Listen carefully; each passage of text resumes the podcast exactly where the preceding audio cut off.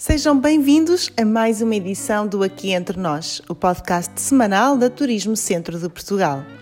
Nesta emissão, sugerimos-lhe um roteiro de automóvel por uma região perfumada por extensos pomares e por intensas brisas vindas do Atlântico. Entre no carro conosco para uma viagem pelo Oeste. Vamos partir à descoberta de um território extraordinário. São 153 quilómetros inspirados na Road Trip Oeste que pode descarregar no site da Turismo Centro de Portugal. Quando pensamos na região Oeste, a areia branca e o mar azul invadem o nosso imaginário. E quando falamos de praia, as ondas da Nazaré são das primeiras que desejamos encontrar. É exatamente aqui que começamos esta nossa viagem. Vamos à primeira dica deste roteiro. Sempre que possível, comece por conhecer um destino a partir de um ponto elevado. Neste caso, a nossa sugestão cai facilmente sobre o sítio da Nazaré. É aqui, numa das paisagens mais características da região, que se encontra o Santuário Nossa Senhora da Nazaré, onde está guardada a imagem de uma Virgem Negra esculpida em madeira e trazida de Mérida no longínquo ano de 711. Espreite o mirador principal, em plena Praça do Santuário, e procure também um mirador mais pequeno, menos concorrido e com um romântico banquinho, muito útil para sessões fotográficas, que se encontra no final de uma escadaria. A vista inclui toda a Nazaré, a sua praia de extensarial e um mar que nunca mais acaba. Procure pela Rua do Elevador e entre na típica casa azul e branca. A viagem de ascensor demora pouco mais do que 5 minutos e o destino é, sem grande surpresa, o centro da Nazaré. Pôr o pé no areal é obrigatório Entrar no mar e apanhar umas ondas é opcional. Mas acredite, vai encontrar muitos surfistas de prancha debaixo do braço a correr em direção à água. Se o surf não for muito a sua onda, opte por um passeio à beira-mar e descubra as tradições locais, como a tradição de secar o peixe ao sol, que pode ver no Museu Vivo do Peixe Seco. Seguimos agora pela Estrada da Nazaré em direção à Alcobaça. Pelo caminho, paramos na fábrica de cristal Atlantis para conhecer a história da marca e a sua importância na região. A próxima paragem é no Mosteiro de Santa Maria de Cós, uma relíquia do século XIII. As cores da decoração surpreendem pelo contraste com a simplicidade do monumento que se segue, pertencente à mesma ordem. Após 8 km de viagem, encontrará o Mosteiro de Alcobaça, Património Mundial da Humanidade desde 1989.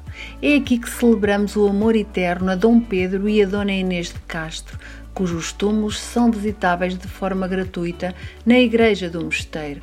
Deslumbre-se com os detalhes esculpidos que narram histórias e relatam a vida de ambos, e repare que estão colocados de pés virados um para o outro, para quando se voltassem a reunir, numa próxima vida se encontrassem frente a frente. A visita ao mosteiro começa pela Sala dos Reis, onde encontra estátuas de vários monarcas portugueses esculpidas pela mestria dos antigos monges barristas. Passa ainda pelo claustro Dom Dinis, também conhecido por claustro do silêncio. Por em torno dele circularem os monges em silêncio voluntário por amor à regra.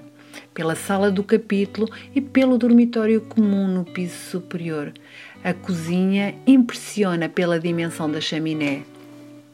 Agora tem uma decisão a tomar. Sabendo que a próxima paragem obrigatória é Óbidos, são possíveis dois caminhos. O primeiro é pela Nacional 8, até às Caldas da Rainha. Aqui vai descobrir a Rota Bordaliana, que celebra a memória de Rafael Bordal Pinheiro. Caricaturista, ilustrador, jornalista e industrial, o seu notável humor ficou expressado nas suas caricaturas mordazes, as 20 peças de cerâmica à escala humana que fazem parte desta rota incluem figuras tão icónicas como o Zé Povinho, de 1895, e as Andorinhas, de 1896. Há um mapa que tem todas as peças assinaladas. O caminho alternativo é ideal para surfistas e amantes do sol e da praia.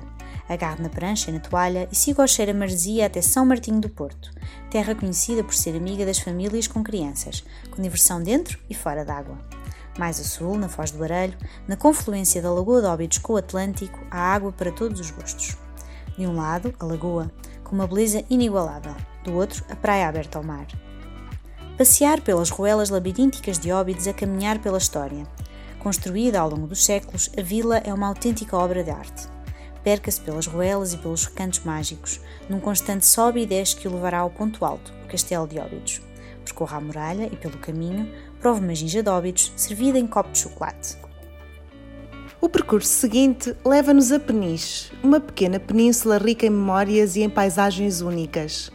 Caminho pela cidade, sempre acompanhado pela refrescante brisa marítima e visito o Museu da Renda de Bilros de Peniche, símbolo maior do artesanato da cidade.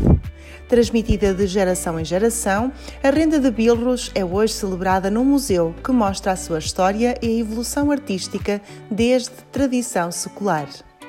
Um ponto alto da visita à cidade é também a Fortaleza de Peniche, com a sua traça típica em forma de estrela.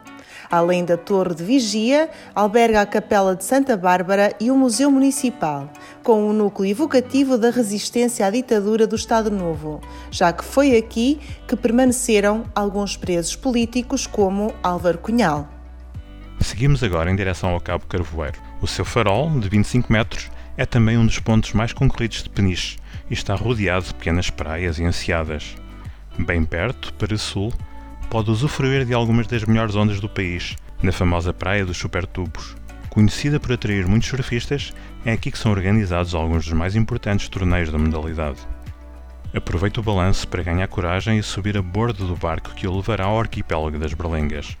A escolha do programa e a respectiva compra de bilhete dá-se no cais de embarque, a poucos metros da marina. É melhor fazer uma reserva atempadamente. Faça-se ao mar, sabendo que quanto mais pequena for a embarcação, mais sentirá a ondulação.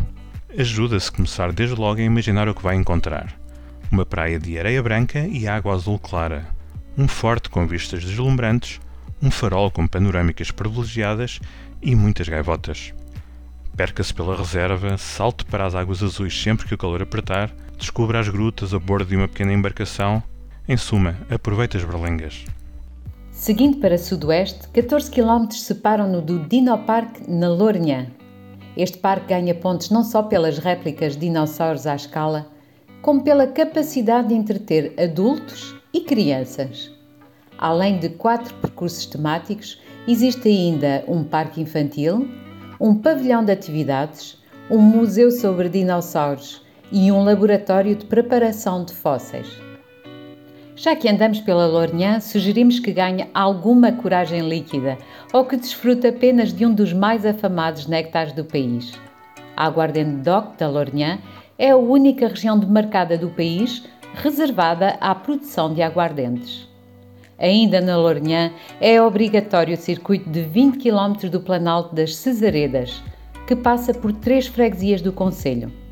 A estrela da paisagem é um território de calcário com 140 milhões de anos e com uma altura máxima de 164 metros, que lhe garante uma vista deslumbrante.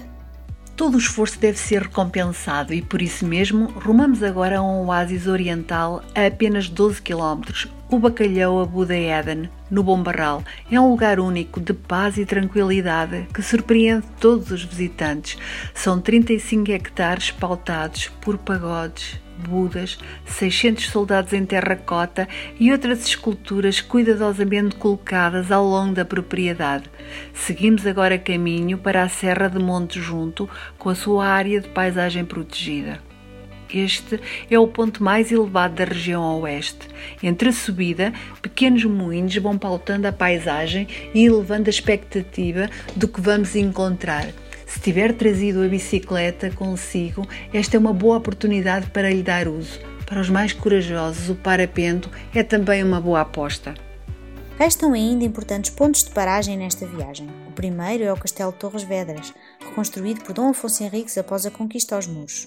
Estenda a visita às linhas de torres e ao Centro de Interpretação das Linhas de Torres, em Sobral de Montagraço, onde é possível conhecer este complexo sistema de defesa, que cobre uma distância de cerca de 100 km. As três linhas defensivas incluem 152 fortificações, que conseguiram travar a terceira invasão francesa. O último ponto no nosso mapa é o Convento de São Francisco, em Alenquer. À vista está o resultado de muitas reconstruções, desde a sua fundação por Dona Sancha, filha de Dom Sancho I. Guarda um dos mais belos pórticos do país, reconhecido com o título de Monumento Nacional em 1910. Depois de iniciar esta viagem no imenso Oceano Atlântico, terminamos de olhos postos nas memórias e na grandiosidade da história de Portugal. Tudo isto sem sair da mesma região. E assim concluímos mais um episódio do Aqui Entre Nós. Agradecemos a sua companhia e esperamos que se tenha inspirado para visitar o centro de Portugal, ainda mais nos dias de outono que se avizinham. Até para a semana! Turismo Centro de Portugal, um país dentro do país.